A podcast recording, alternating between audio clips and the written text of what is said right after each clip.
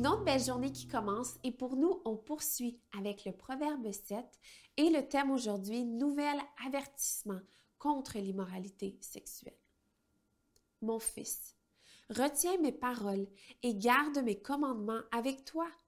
Retiens mes commandements et tu vivras.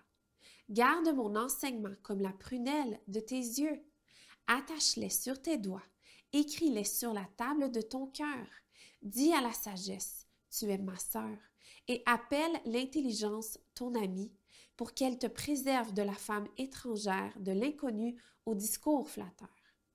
Alors que j'étais à la fenêtre de ma maison et que je regardais à travers mon treillis, j'ai vu parmi ceux qui manquent d'expérience, j'ai remarqué parmi les jeunes gens un garçon dépourvu de bon sens. Il passait dans la rue, près de l'angle où se tenait une de ses femmes, et il prenait le chemin de sa maison. C'était au crépuscule, en fin de journée, au moment où viennent la nuit et l'obscurité. La femme est venue à sa rencontre, habillée comme une prostituée, la ruse dans son cœur. Elle était bruyante et sans pudeur. Ses pieds ne tenaient pas en place chez elle. Tantôt dans la rue, tantôt sur les places, à tous les carrefours, elle était aux aguets. Elle l'a agrippé et embrassé, et d'un air effronté lui a dit Je devais un sacrifice de communion aujourd'hui et j'ai accompli mes vœux. Voilà pourquoi je suis sortie à ta rencontre pour te chercher et je t'ai trouvé. J'ai orné mon divan de couverture de tissu en lin d'Égypte. J'ai parfumé mon lit de myrrhe, d'aloès et de cinnamome. Viens, enivrons-nous d'amour jusqu'au matin, livrons-nous aux jouissances de la passion. En effet, mon mari n'est pas à la maison. Il est parti pour un voyage lointain.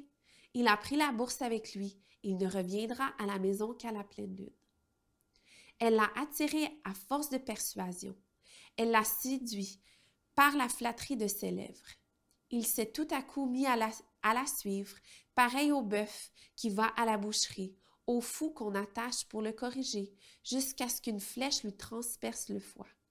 Il était pareil à l'oiseau qui se précipite dans un piège sans savoir que c'est au prix de sa vie. Et maintenant, mes fils, écoutez-moi et soyez attentifs aux paroles de ma bouche. Que ton cœur ne se tourne pas vers les voies d'une telle femme. Ne t'égare pas dans ses sentiers.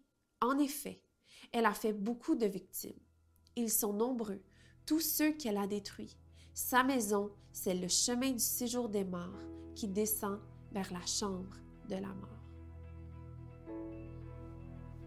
C'était tout pour aujourd'hui. J'espère qu'on se retrouve demain.